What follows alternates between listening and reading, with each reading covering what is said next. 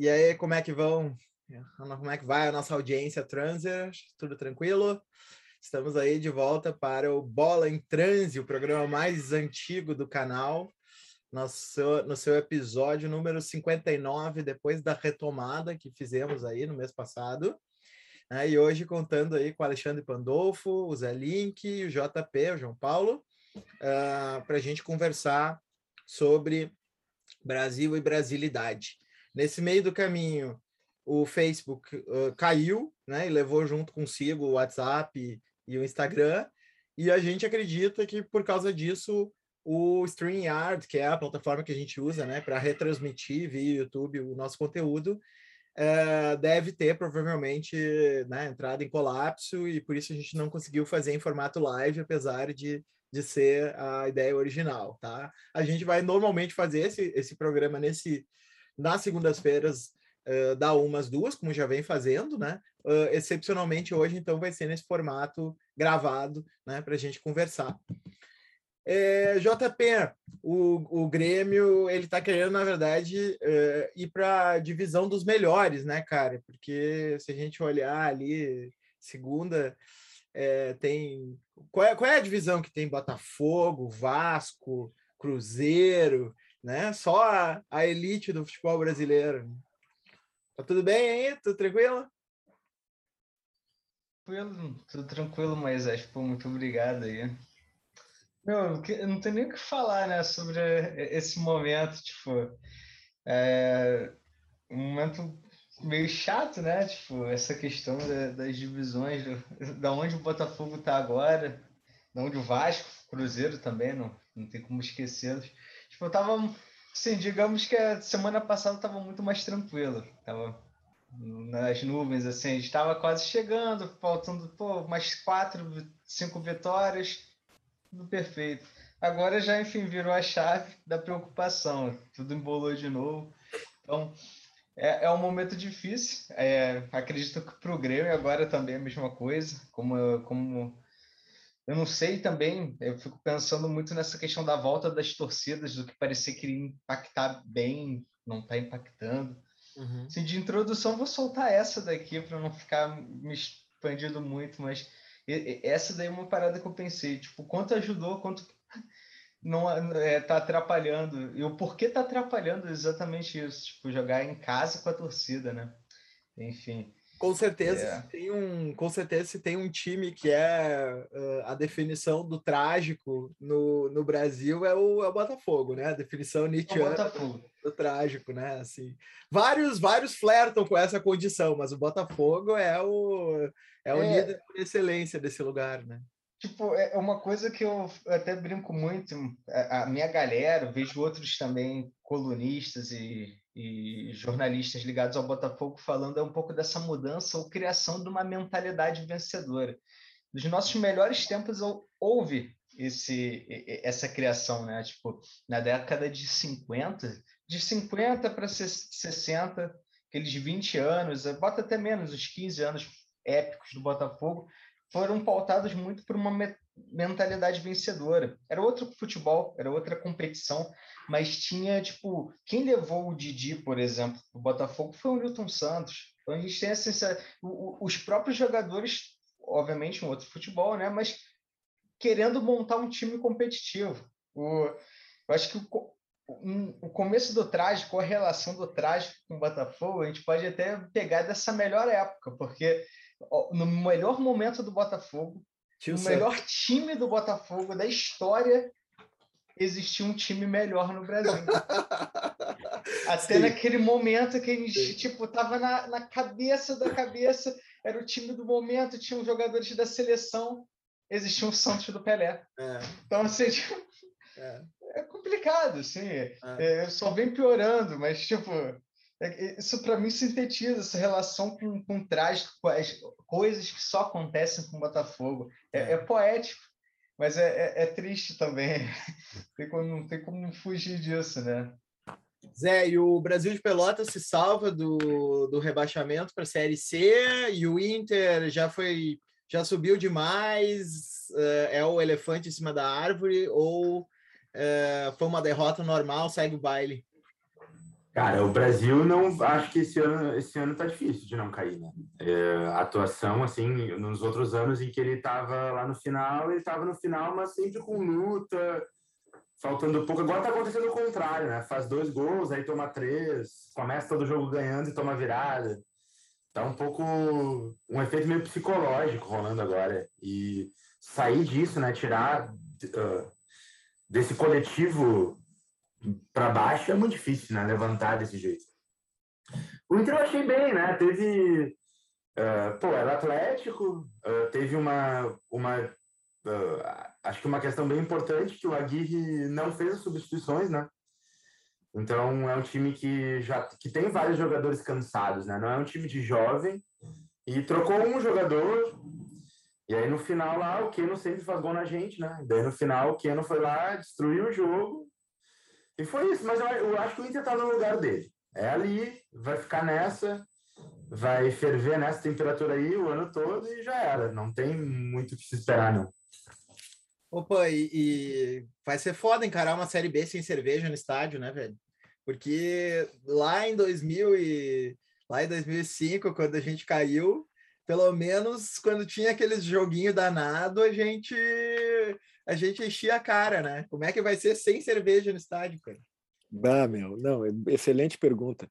É, tu sabe que a gente até comentou um pouco disso no último encontro, né? Veio à tona de novo a coisa do álcool e tudo. E eu acho legal que o Bola em Trans, ele, nós temos um tema, mas ele, a gente vai misturando a nossa história de, de, de temas na construção. Eu te responderia da seguinte forma: nós vamos ter que se encontrar aí na tua casa, né, meu? Como a gente já faz, né? Há anos que eu não vou no estádio, quer dizer, eu consigo, na verdade, assim, 2017, eh, eu sou tão pequente que os caras fizeram uma vaquinha para me botar para dentro lá do estádio, aí nós ganhamos a Libertadores, né? Afinal, também, nosso time era mais time mesmo, né? Mas os caras quiseram porque quiseram me levar, né? É, aí eu fui, né? Aí, mas, mas raramente eu tenho ido, porque quando saiu, quando. Eu acho que isso tem a ver com o nosso tema, né? A, a arenização. Uhum. Quando quando entrou a Arena no Grêmio, eu me desiludi bastante, assim. Uhum. Eu, o meu primeiro jogo de estádio, eu tinha dois anos e pouquinho. Meu pai me levou. Se o meu pai estiver assistindo aí, muito obrigado, velho. Ele me levou lá é, e disse que eu não dormi o jogo inteiro. Depois teve um outro que eu tinha uns cinco anos, aí eu dormi, né? Mas fica para a história. Então, eu me criei no Olímpico. O Olímpico é, é o velho casarão para mim. É, tem muita história lá joguei naquele gramado também, quando fazendo uma preliminar. Então, eu me lembro muito de 2005, ia eu, meu irmão, o Gregs de vez em quando, até o Beto, o, o Beto Rodrigues ia. A gente, a gente se entorpecia lá na geral ali, fazia loucura atrás de loucura ali. Era incrível. E, assim, gente, um calor, um calor tremendo no final do ano. E sem mentira, foram os jogos muito emocionantes, às vezes mais emocionantes do que jogos na primeira divisão ou, ou outras finais de campeonato, assim.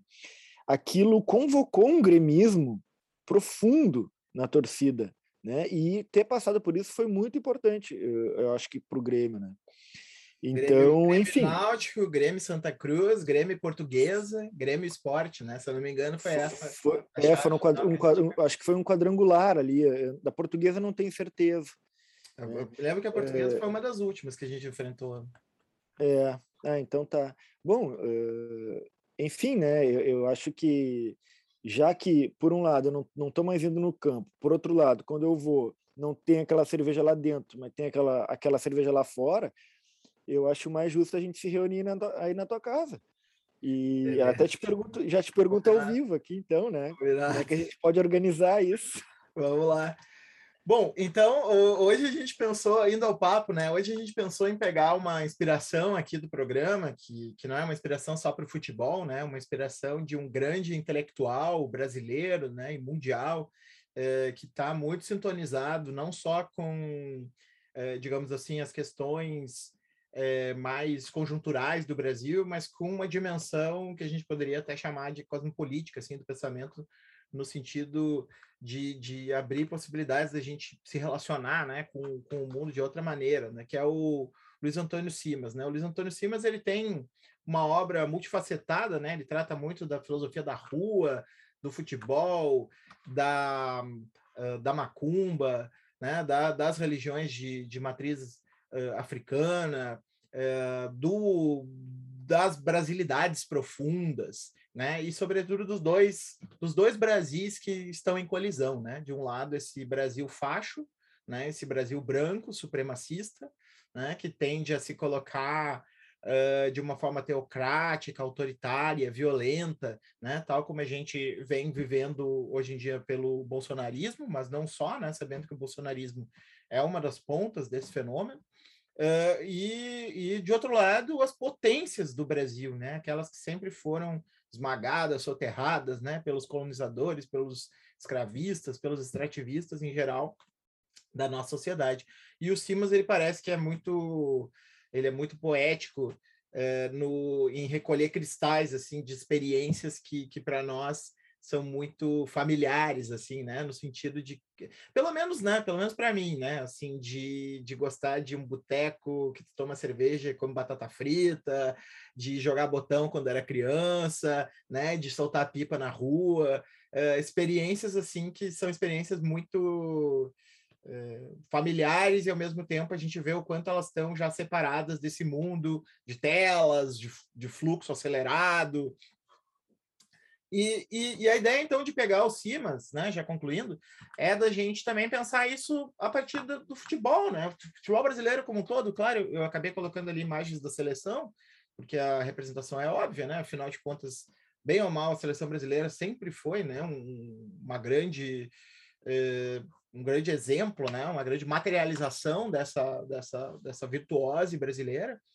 É, mas, ao mesmo tempo, hoje a gente vê esse futebol muito descaracterizado, né? muito sem, sem é, uma forma, né? ou ganhando uma outra forma, quem sabe, né? É, distinta.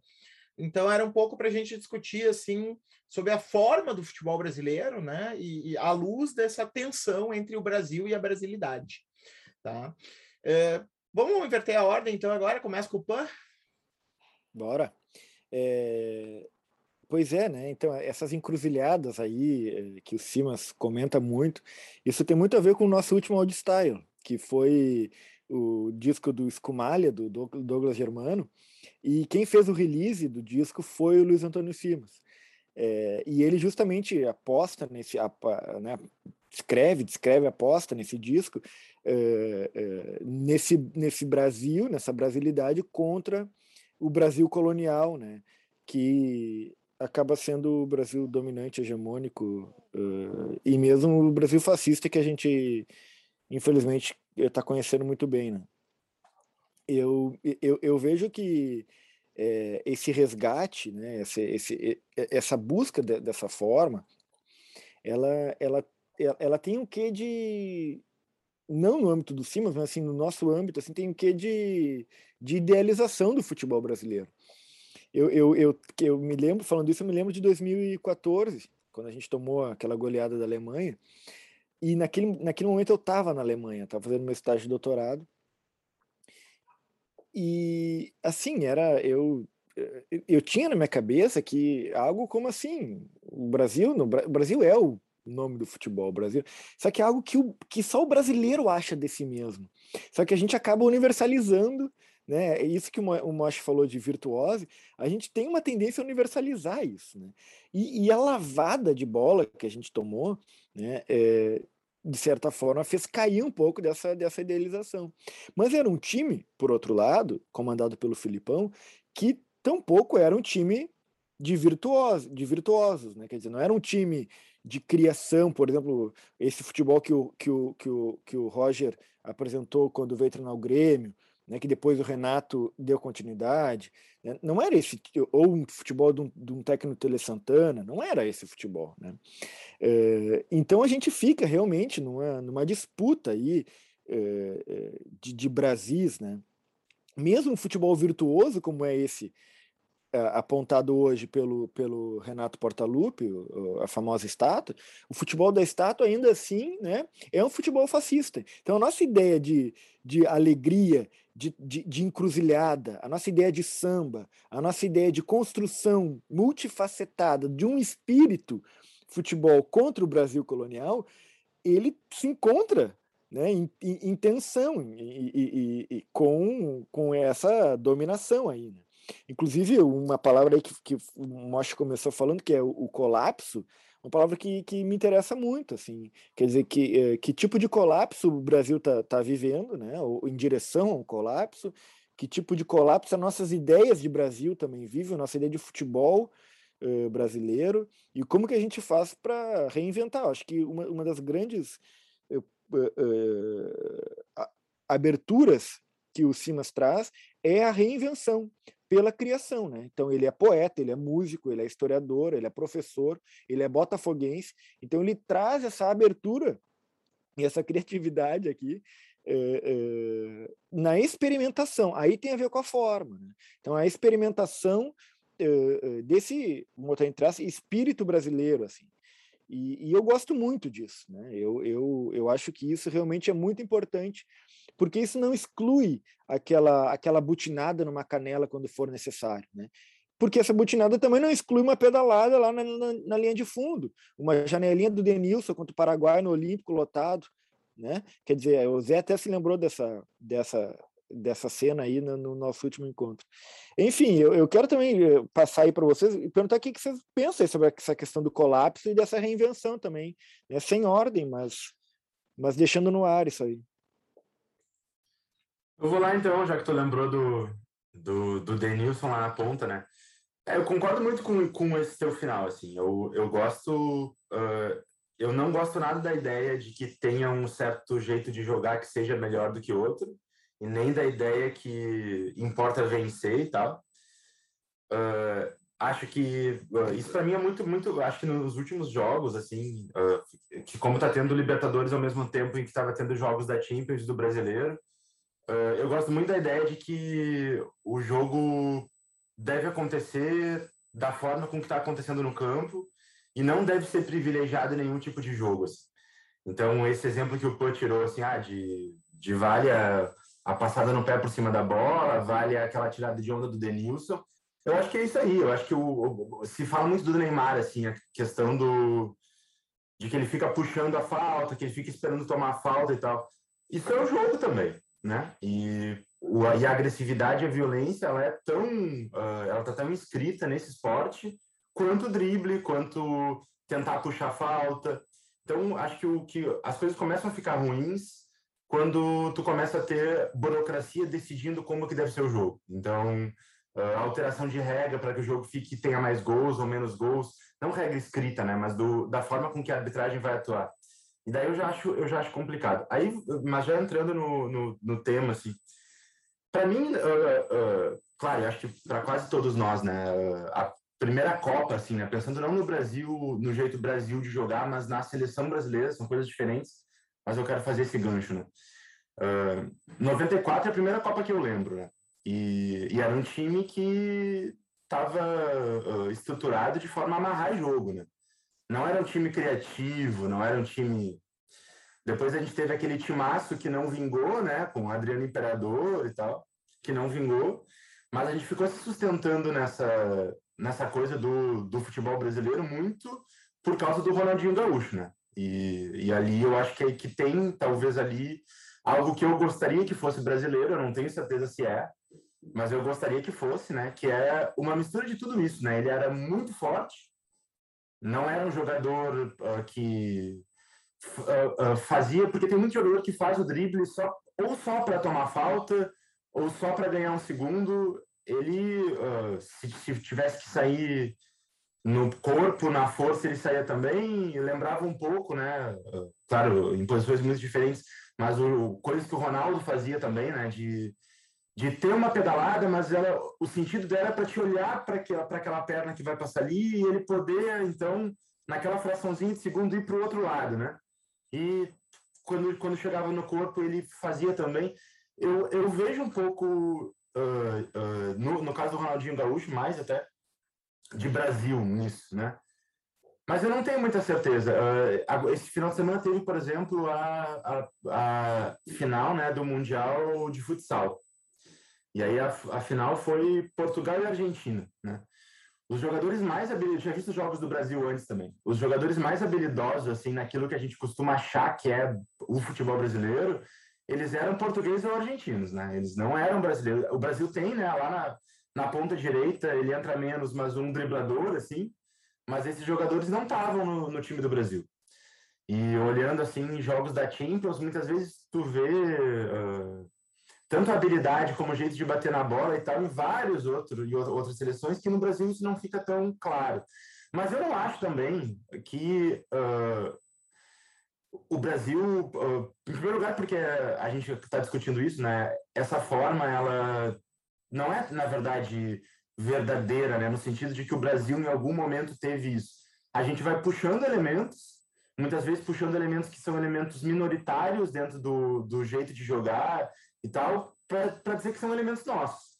Então, eu acho que o Brasil tem que ter uma forma, né? Uh, uh, e nem que essa forma ela necessariamente esteja conectada com algo melhor, né? O Pô falou do Flamengo agora, né? Então, a gente tem ali no Flamengo um jeito de jogar que é muito interessante de ver, né? Até não é o jeito que eu prefiro nos meus times, mas é um jeito interessante de ver, aliado a uma situação política uh, ridícula, né? Então, isso uh, é, para mim é sempre muito difuso, assim. Uh, agora, uma outra coisa, e aí, aí já, já fechando, assim, é tentar entender o, o porquê que esses jogadores que apareciam né, durante bastante tempo florescerem sem nenhuma dificuldade, né, com que conseguiam aliar uh, visão de jogo, drible, força, etc por que, que a gente passou de. Eu, não tenho, eu nem tenho certeza disso que eu estou dizendo, mas por que, que uh, nós temos a impressão de que esses jogadores eles são eles vão aparecendo com menor força do que em outros momentos, né? Isso eu queria saber por quê. Tem, tem várias explicações que se tenta dar, né?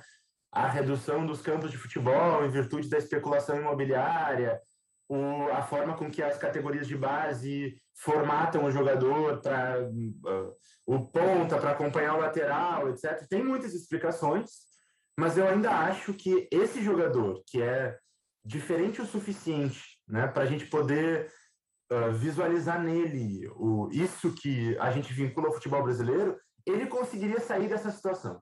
Ele conseguiria, mesmo num time com uma determinada formação tática, se destacar, fazer uma outra coisa e tal. Então, a, a, acho que essa é, essa é uma questão que é legal de entender, assim, de onde é que tá, onde é que tá esse jogador, né? Que aparece tão pouco que agora muito eventualmente vai surgir, tá? Onde é que ele que ele foi parar? Tava vendo aqui porque o Zé começou a falar de, desse último campeonato, o futsal, e eu lembrei que teve o de futebol de areia também, que foi Japão contra a Rússia.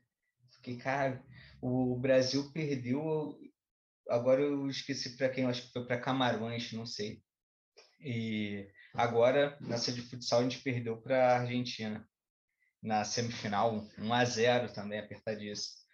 E essa, é, essa hegemonia de todo que a gente acreditava ter em todos os segmentos do, de, variados do futebol e no próprio futebol, é, a gente vem tendo derrotas é, consecutivas é, muito marcantes até nem tão marcante por, como 7 a 1 mas assim, de acreditar no, no óbvio e esse óbvio não acontecer, né? Não se executar. Isso daí, saindo do futebol, a gente pode pensar até o, o, o vôlei de praia nisso. Na última Olimpíada, ninguém acreditou que a gente perdeu, mas enfim, são essas coisas que a gente crê muito. O brasileiro crê muito. Crê muito. E eu estava pensando nessa questão que o próprio Alê também veio trazendo do, desse e o Moisés também passou nesse Brasil mais autoritário, esse outro Brasil da ginga, esse Brasil do povo. É, eu penso nessa questão também junto a isso do Brasil moderno, da fundação dele. Tipo, o Simas ele fala muito do Maracanã. Maracanã, a ideia do Maracanã, porque o Maracanã e como ele também sempre aborda esse futebol como metáfora da vida, o Maracanã é uma metáfora da, da construção do Brasil moderno. Tipo, lá dentro teria tudo. Teria a geral, teria as arquibancadas, teriam outros segmentos, mas seria a construção de todos, todos para esse Brasil. desse Brasil moderno. Esse projeto ele já é antigo, né? O Vargas já tinha essa ideia antes da construção de algo que seria como o Foro Itálico, que é aquele complexo do Estádio Olímpico de Roma, ou antigamente era o Foro de Mussolini. Vai pensar que esse Brasil moderno também está junto do autoritarismo. A própria relação de Vargas com o futebol sempre também se faltou nisso. O, o inimigo de Vargas seria o Leônidas da Silva, que seria esse, que não seria esse membro que o, o governo queria usar do trabalhador sério contra o samba malandro, contra o negro no futebol.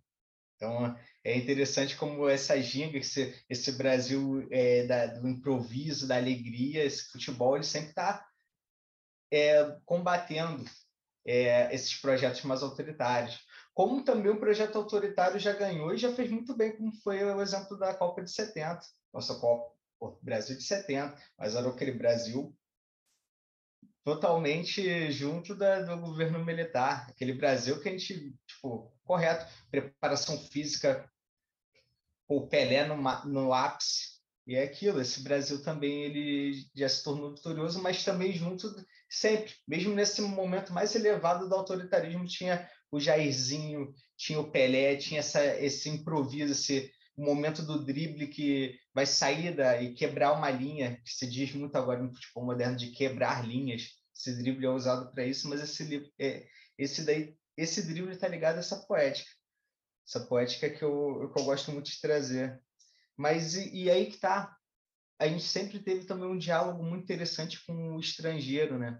O, diversos, é, diversas épocas vieram técnicos de fora, da própria próprios húngaros, agora fugiu um nome, um técnico húngaro famosíssimo que treinou São Paulo. Esses caras sempre vieram também para cá. A gente sempre, sempre tomou banho desses caras também em certo momento. A gente tomou banho em 54 para a Hungria. A gente tomou banho para a Holanda de 78, é óbvio. Futebol também se joga lá fora. Mas, enfim, é, é, é engraçado como a gente tem esse, essa questão do futebol brasileiro. Só para finalizar, esse Brasil ideal, parece que o futebol é, é um caminho do nosso destino manifesto. Tipo, é no futebol que a gente vai chegar e ele, ele, ele, ele consegue abraçar muito esse Brasil, esse Brasil que a gente sonha em ter, de alguma forma. Aí cada um tem um sonho, né? Cada segmento tem um. Mas é isso. É, depois eu volto né, e, e falo mais coisas. Então, é, eu, eu, também fiquei com muitos comentários, né, é, aqui na, na ponta da língua, enquanto vocês falavam. É, eu fiquei pensando, por exemplo, né, em relação ao que o Pan falou, do, dos, e depois o, vocês dois retomaram, né, do, dos atacantes, né, desses meio atacantes e atacantes, né, brasileiros. É, que é, eu estava olhando lá uma, o Facebook e aí apareceu lá um, uma cena de um programa Bandeirantes lá que tem o Edilson e o Denilson como comentaristas, né? Aí era, ah, Edilson provoca Denilson e tal. E eu achei, eu fiquei pensando assim, quando eu vi aquilo ali, eu fiquei pensando, cara, hoje o Edilson e o Denilson muito provavelmente seriam titulares da seleção ou uh, estariam, né, lutando por vaga. Uma coisa que para nós naquela época era uh, não, né? Esses caras são segundo escalão, né? Nós temos aí uhum. o Romário, o Bebeto, o, o Renato, o Ronaldo, o Rivaldo, o Ronaldinho, quer dizer, né? Tô falando um tempo mais esticado, né? O Careca, mas assim, uh, a gente teve uma sucessão de grandes atacantes, tanto que, né, nas primeiras eleições para melhor do mundo, isso até deu uma estragada nos jogadores uh, brasileiros, uh, sempre ganhava, né, um brasileiro, né? Então, assim, é uma coisa que me chama bastante atenção, assim, né? Eu acho que o Ronaldinho foi o último mesmo dessa dessa estirpe, né? Assim, de, de, de, desses grandes. Acho que o Neymar ainda é o único que talvez concorra a esse a esse status, né? então é uma coisa para gente a gente pensar, assim, né? Como é que a gente perdeu esses jogadores? E a outra coisa que eu estava pensando é, é nisso que o JP falou, assim, dessas múltiplas imagens, né, do, do futebol brasileiro. Quer dizer, de um lado, tu tem o programa autoritário embranquecedor do Getúlio, né, da transformação da, da, da, figura do brasileiro no trabalhador direito, né, que bem ou mal é retomado também é, com um viés diferente pela, pela ditadura militar, né? E sempre se algo que o Zé, né, estuda muito, né? Sempre essa busca de caça do malandro, né? Dessas figuras intersticiais, marginais, né? Na, na cultura brasileira. E, e, parece que a gente não precisa fazer apologia de, de, de bagunça é, no, no mau sentido, né? No sentido de dizer, ó, oh, é bom é quando ninguém ninguém treina, ninguém se compromete e tal, né? Acho que todo mundo que torce para um clube sofre quando vê que os jogadores não têm comprometimento com o seu clube, né? É, ah, é, é, legal o jogador que vai para a night e enche a cara se é do adversário, né? Se é o nosso, a gente fica puto, né? Então, é, seria hipocrisia defender isso, assim. Mas, por outro lado, é, me parece que a magia do futebol brasileiro se perde, né? E esse conceito de magia que eu estou usando é um conceito técnico mesmo, assim, né? No sentido de é, daquela coisa que o, que o Simas chama, né? Retomando Weber aí, do encantamento, né? Quer dizer, é, existia um certo encantamento, uma certa magia no futebol brasileiro, né? A, a, a, a recorrência de personagens, né? O, o, o, a, a final, né? Aquele drama, aquele aspecto assim que foi gradualmente sendo capturado e, e colapsado, né? Por essa máquina neoliberal de profissionalização e performance generalizada no esporte, né? Que demorou um pouco mais para chegar aqui no Brasil, mas acabou chegando. E aí acabou gerando seus inadaptados, né? O Adriano, o Ronaldinho, que talvez fossem até jogadores que em contextos anteriores conseguissem durar mais tempo ali naquele estado que eles estavam já no final de carreira, né? Mas que já nesse futebol de altíssima performance que a gente está vivendo, uh, já não conseguem, né? Então, enfim, é, deveria talvez levantar um tema, mas acabei fazendo essas observações dispersas. Eu, pegando o gancho do que tu falou do Simas aí, do, do encantamento, me parece que ele está dialogando muito com um outro autor aí importante, que é o João do Rio, que é A Alma Encantada das Ruas, é o livro dele. Né? Então, tem toda uma questão de linguagem que envolve isso, né? Pega os, tem até uma frase muito bacana que ele diz que ele cita alguns sobrenomes ricos, né? Sei lá. E aí ele diz, ó, então a, a, língua brasileira, a invenção da língua brasileira não está no que dizem esses, esses sobrenomes aqui, não está no, que, no, no dicionarizado, né? mas está na invenção que a gente é capaz, né? e nesse âmbito também é o futebol invenção, né? E quando tu falou do, do Denilson, eu, ele não era titular da seleção, né? É, e, e, e aí eu me lembrei também, enquanto o Zé falava, do Anderson, o Andershow, né? Que Grêmio Inter, né? Que quando, ele, quando o Grêmio sobe para a segunda divisão, para a primeira divisão, sai da segunda divisão, ele faz aquele lance, o Grêmio com sete jogadores em campo, o Galato pega um pênalti, ele vai lá e, e, e na narração dele é assim, ó, Dibrei um, Dibrei dois, o goleiro saiu e eu meti. Quer dizer, é, esse não é só uma linguagem falada, é uma linguagem corporal, uma linguagem jogada. E esse jogador aí saiu do Grêmio, fez sucesso total na Europa, né? É, só que depois voltou para o Brasil e de certa forma ele, ele também não queria mais. Ele acabou jogou no Colorado, não posso dizer que jogou mal, mas assim ele já não queria. O Ronaldinho Gaúcho quando voltou, ele, ele voltou para ser campeão pelo Flamengo, pelo pelo Atlético Mineiro, né? É, e o Undershow, ele, ele, ele, ele seria o herdeiro do Ronaldinho Gaúcho na lógica de, do Grêmio de produção de jogadores, né, desses que subiram da base. E, e ainda a gente vê como é mais difícil ainda, né? Eu pensaria hoje no, no JP, quer dizer, o, o, o esse nosso craque aqui botafoguense é um craque, mas o, o Jean-Pierre do Grêmio, né? Quer dizer, o, o, esse, esse que, o Tostão, por exemplo, é, é fascinado pelo JP. Né? Ele escreveu sobre tudo. Eu também sou fascinado, eu, eu, eu, no sentido místico, esse mágico que o Mocha está dizendo. Mas ele não está conseguindo. É uma, é uma tristeza para mim, é, é uma tristeza profunda que ele não tenha. Né, não esteja conseguindo dar o resultado que ele é capaz. Uh, não, é que o, o Pan estava falando ali, né, que o Denilson uh, não era, né? Isso que a gente olha para ele e de alguma forma lembra.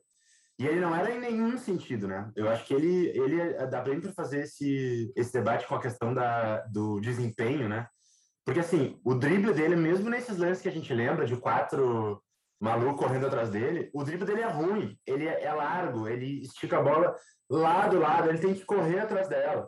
o chute também não é muito bom, né? O, o, esse futebol alegre de drible que a gente lembra que funciona é porque o desempenho desses jogadores também era bom, né? O desempenho não era só o drible do Ronaldinho Gaúcho, era o chute dele, era o lançamento dele, era o passe longo dele, era a força que ele desempenhava. O gol do Ronaldo eh, já com o joelho destruído na final da Copa começa como ele perde a bola.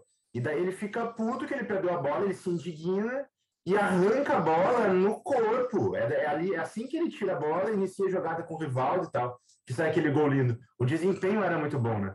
Aí depois o Moisés, enquanto uh, a gente arrumava a sala, falou do under, do under show no Inter.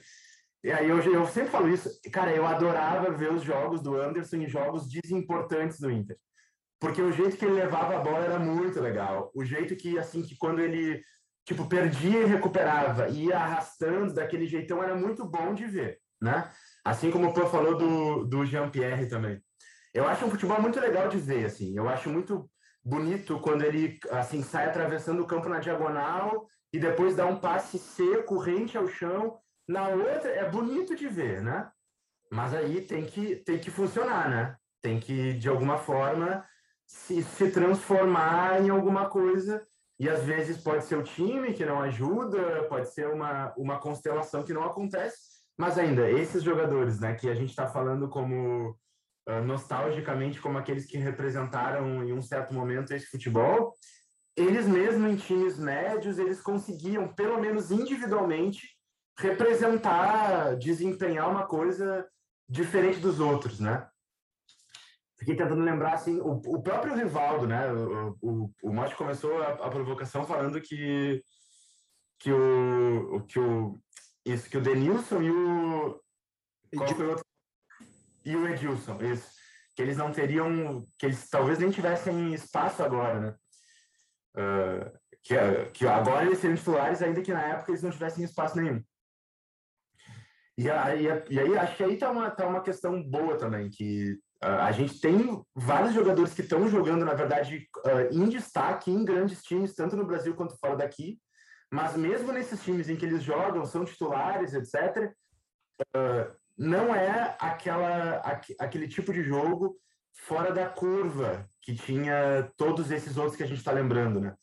Aí o, o, a gente fala assim, ah, o Rivaldo na Copa foi um dos que foi mais importantes e tal, mas a gente nem dava muito por ele, né? Na época em que, em que iam ter os jogos, a gente nem botava muita fé no Rivaldo, no Rivaldo, né?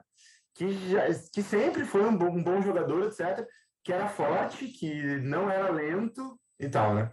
E, e, aí, e aí só para fechar também, porque o, o, o Denilson tem disso, né? Ele nunca foi um grande jogador, ele não fala coisas muito legais, mas ele fica sempre alimentando a que o Denilson também tinha uma coisa que fazia dele não ser um grande jogador, que está muito, muito frequente hoje, que é a famosa, um outro termo também que está se usando bastante, decisão errada, né?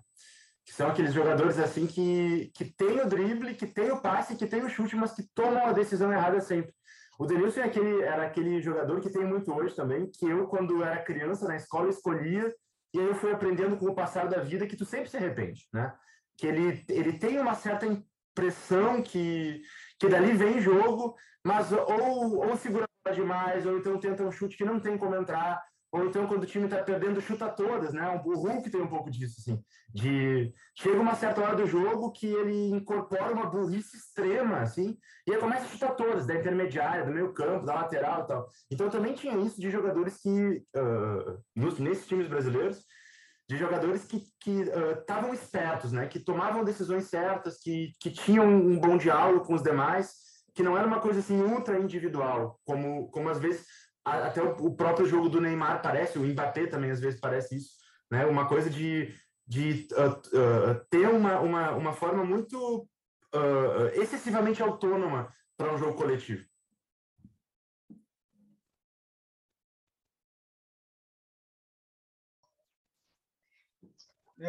É, então, Zé, foi falando vários jogadores, eu fui só lembrando, tipo, é, cara, o Edilson, o Edilson tem aquele drible fantástico também na final do, do Mundial, no, no zagueiro do Real Madrid, que era o melhor zagueiro da época, Carimbé, aquele francês. E, e eu, é engraçado ver esses caras até comentando, ele, eles aumentam muito, tá ligado? Tipo, para além disso, são muito fanfarrões.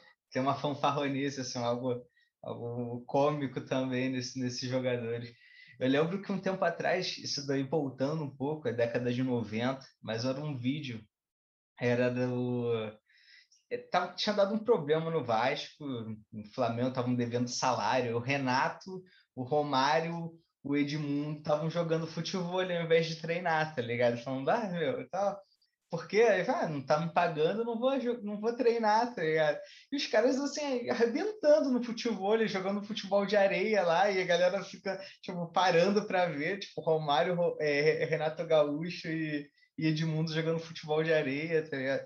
Essa proximidade, essa, assim, e, e, e os caras eram, assim, eles eram realmente, eles tinham uma, um preparo físico, ou não sei nem só, só o preparo, mas era um uma vontade tá ligado, de jogar, que mesmo fazendo isso no domingo seguinte eles estarão jogando e fazendo gol. Então era, era algo impressionante, tipo, nessa questão do. Não sei se preparo, eu não sei, tipo, eu lembro de lances assim, pô, uma das minhas primeiras lembranças mesmo, 2002 eu lembro um pouco, 2006 era, foi meu sonho de, de, de Copa, que não aconteceu aquele time. Mas eu lembro que em 2005 teve uma Copa América que no último minuto o Adriano mete um gol que é, é, é absurdo, assim, uma bola que o Diego lança, o Diego rouba, o Diego do Flamengo, lança ele. O Diego sempre foi bom nesses lançamentos. E meu, ele ganha na força lá, um domínio perfeito, óbvio, tem, tem que ter esse domínio que ele tinha apurado, e aquele chute sinistro, né? Uma força é, surreal que ele botava. A Argentina, a Argentina estava ganhando de 1 a 0 esse jogo e o é, Tevez, o Tevez quis dar de Denilson, né? E, e, e, levar os brasileiros ali na, na linha lateral driblando, né? Deu uma confusão e logo depois então o Brasil fez o gol, empatou e ganhou nos pênaltis. E sendo que o Brasil estava com o time reserva, né? E a Argentina com Exato. o time titular. Né? O Brasil estava com a é, é seleção é toda reserva.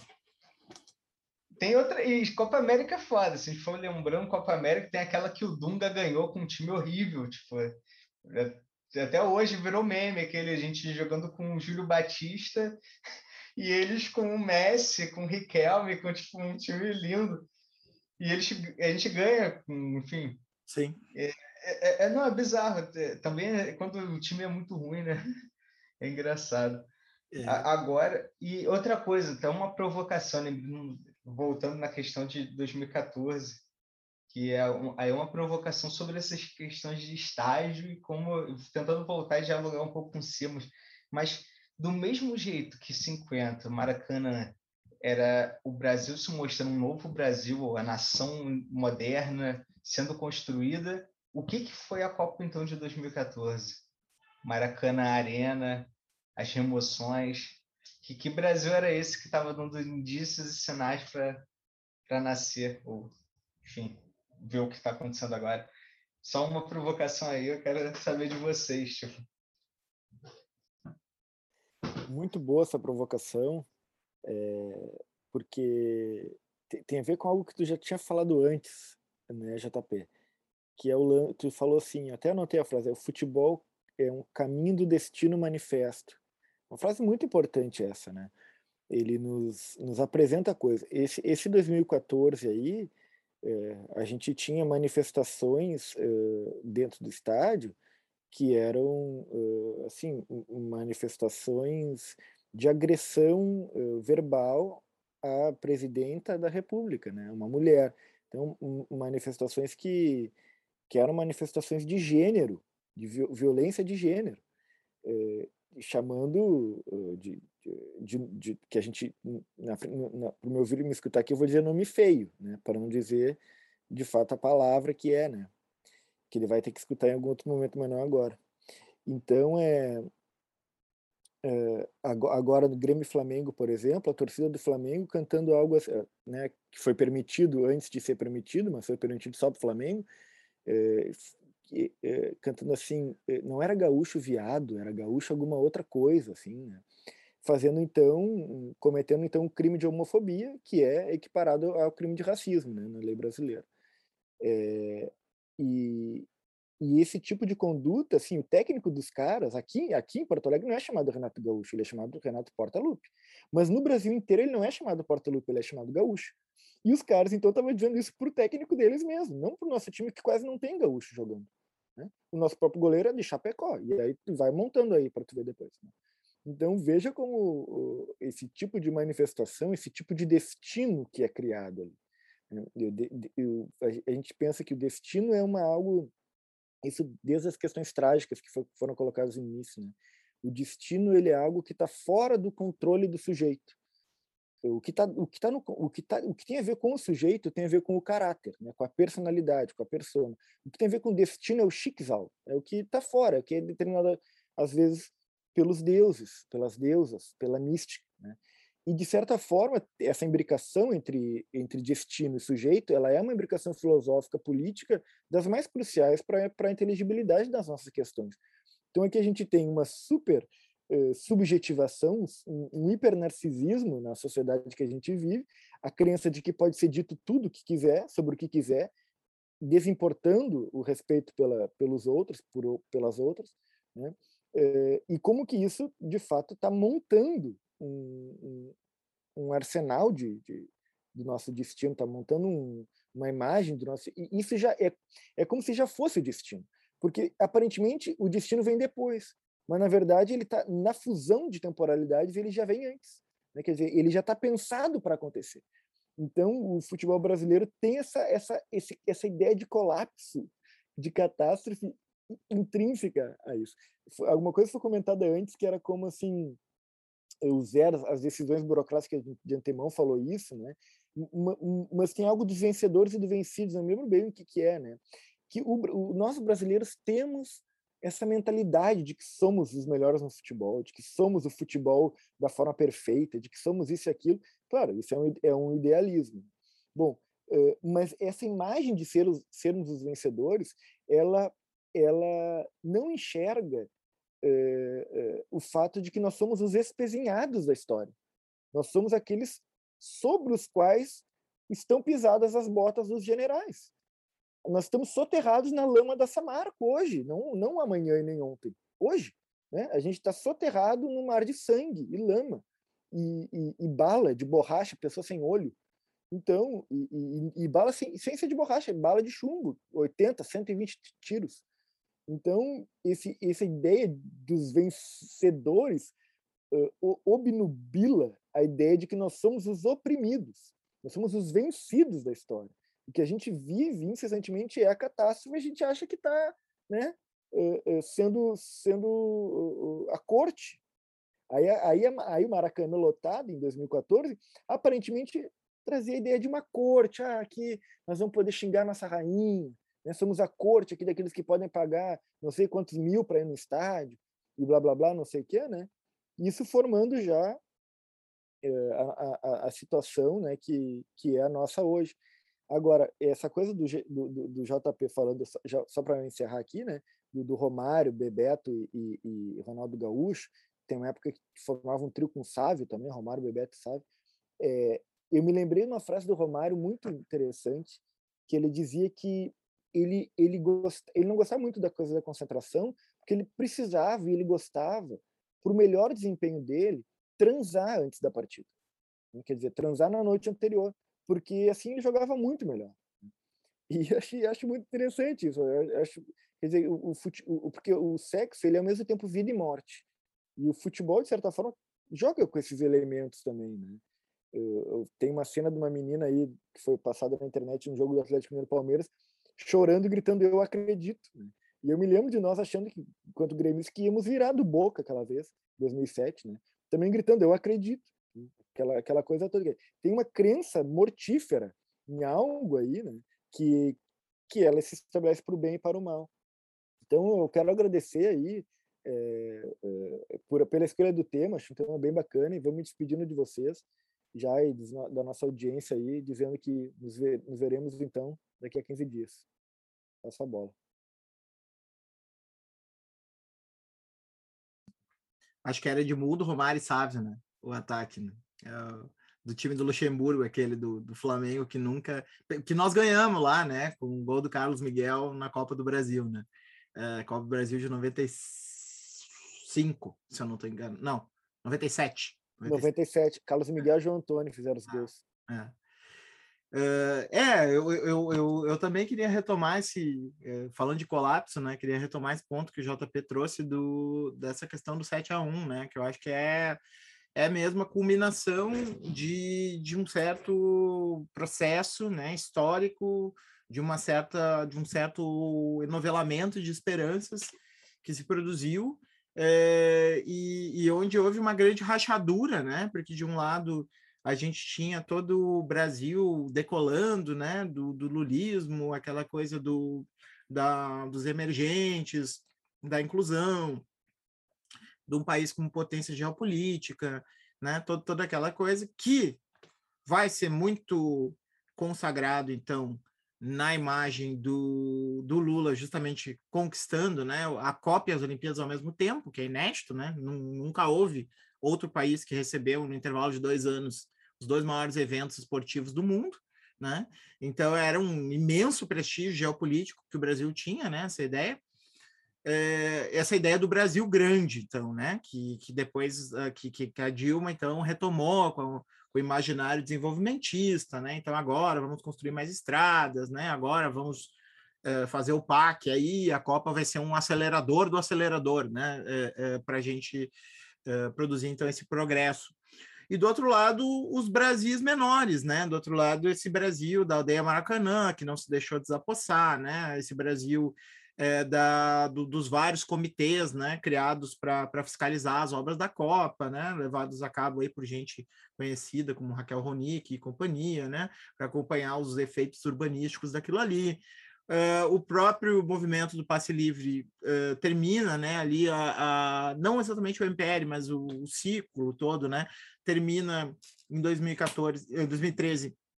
Isso é uma história meio mal contada, né, porque normalmente o pessoal que que conta a história de 2013 é meio a maioria é contra, né, 2013, ou, ou a favor para puxar para o outro lado, né? Então, esquece de dizer que 2013 teve sim aquela aquela segunda onda mais reaça, né, com a galera com a camiseta da, da, seleção e tal. Esse Brasil nacionalista podre mesmo, né, que a gente quer evitar.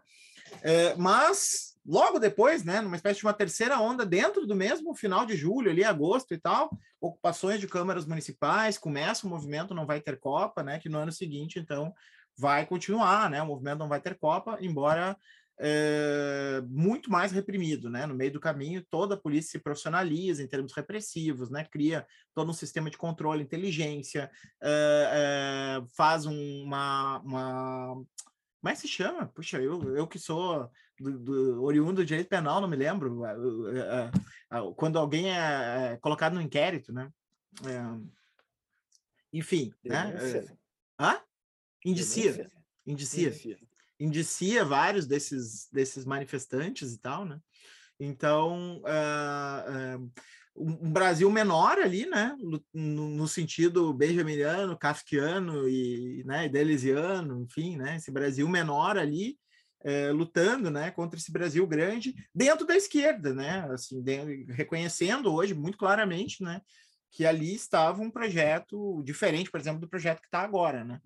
Então são, são é para a gente ver como uma coisa complexa, né? São muitas linhas aí uh, disputando né? No sentido de. de e, e, e, a gente vê o 7 a 1 então, né? esse era o ponto que eu, que eu perdi o meada. É, a gente vê o 7 a 1 como o desmoronamento total e absoluto daquele projeto, né? Quer dizer, é, com certeza a queda das torres gêmeas para os Estados Unidos do ponto de vista do dano humano não significa nada, né? Porque do ponto de vista eles próprios, né, matam diariamente aí mais gente que morreram lá nas, nas torres, né? Agora do ponto de vista simbólico, né, cair um ícone né, do, do, do, capitalismo e tal, em pleno Nova York, né, em pleno, uh, é, é um desmoronamento e tanto. O 7 a 1 foi um pouco isso, né? A gente sabe que o futebol, ao mesmo tempo que é um posto de alegria também, é um posto de ressentimento, né? Qualquer pessoa que, que foi no estádio, que vai no estádio sabe que a gente tem lá pessoas que descarregam no time, né? Fazem uma espécie de catarse ali, é, em que descarregam toda a sua raiva cotidiana Uh, e essa raiva, então, se canalizou contra esse projeto, né? Então, há para mim, uh, eu acho que o único cara que eu conheço que escreveu sobre isso foi o Fábio Luiz Barbosa, que até é um cara que eu não costumo concordar muito, professor da Unicamp, mas ele tem lá uma leitura do, do, do, do lulismo uh, e ele coloca o 7 a 1 como um dos eventos importantes assim para marcar né, o ocaso do, do lulismo. Né? Uh, e, e, eu acho que é, bem importante a gente olhar para o 7 a 1 nesse sentido, né? Como um grande desânimo que se abateu, né? E a partir dali, aparentemente, nunca mais se recuperou assim aquela centelha uh, de esperança, né? Que, que, que veio depois. Desculpa, eu me estendi, né? Não sei se o JP e o, Zé querem se despedir aí também da galera. Rapidamente, sim. Uh,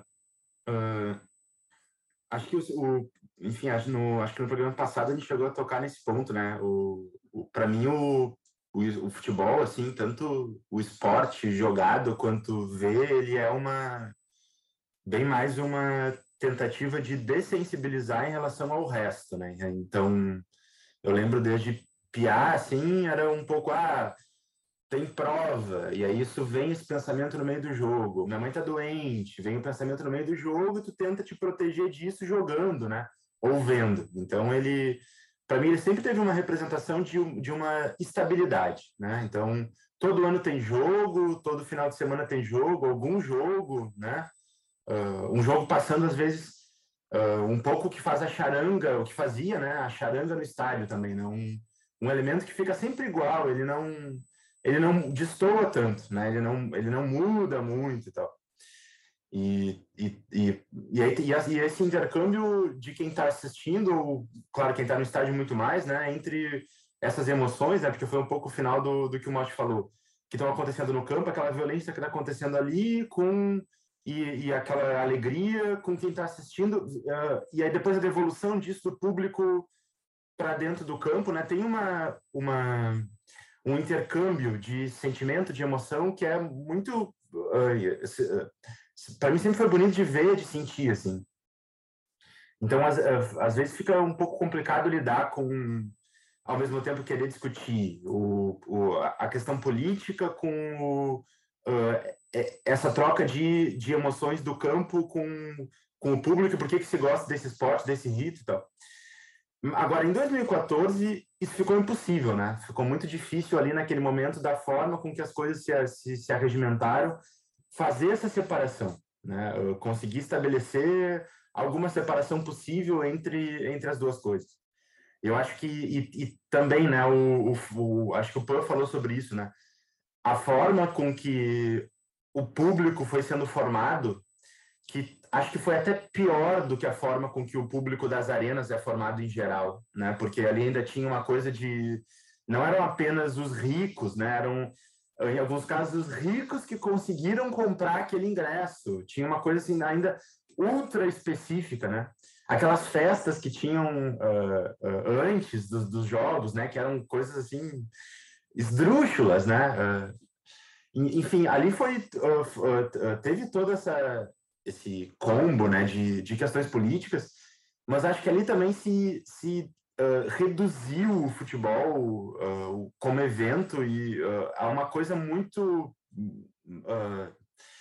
esdrúxula, né? Muito, muito, muito distante do que é o do, do, do, que aí sim é o futebol, mesmo na maior parte das cidades, etc. Ali ficou uma coisa muito estranha, né? Muito diferente, que é difícil de ser defendida e mesmo de se de se conseguir alguma conexão com, com aquilo, o time, um time horrível, né? Um time que tinha algumas ah, algumas belezas assim individuais, mas um time muito, muito, muito ruim no meio de uma plateia terrível e um tempo monstruoso, né? Foi assim uma uma um nó de, de uh, que, que parecia não, não ser possível uh, vincular tantas coisas negativas ao mesmo tempo, né?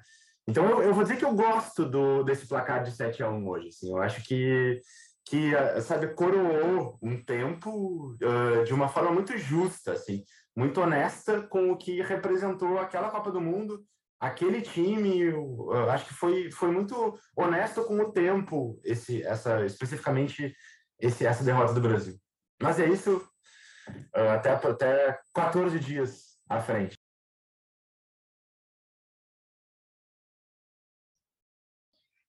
Então, galera, eu vim aqui mais então para me despedir. Só tem aquela provocação, só queria escutar vocês falando mesmo, tá ligado? Concordo muito, curti muito cada ponto. E agradecer aí mais um programa e, pô, daqui a 14 dias estamos aí, estamos juntos. Obrigadão e um forte abraço aí. Fiquem bem. Beleza, então, valeu todo mundo. E uh, eh, para quem não segue o canal ainda, siga, né? O Transe no YouTube, né? Tem o, a página do Bola em Transe no Facebook também, para quem ainda usa aquela rede social horrorosa, é, como é o meu caso, eu reconheço, né? Mas enfim, é, sempre sabendo que, né? Às vezes a gente usa coisas bem perigosas e não tão boas para a saúde. É, e é, isso aí, fica o convite. Você pode assistir o programa ou aqui no, no YouTube, onde imagino que você possa estar assistindo, ou ouvindo no podcast, como também talvez você esteja fazendo, né? Basta seguir Transi Hub, H-U-B, podcast, tá? Aí você acha no Spotify né, e agregadores de podcasts em geral. É isso, um abraço e até, até a próxima. Valeu! Feito!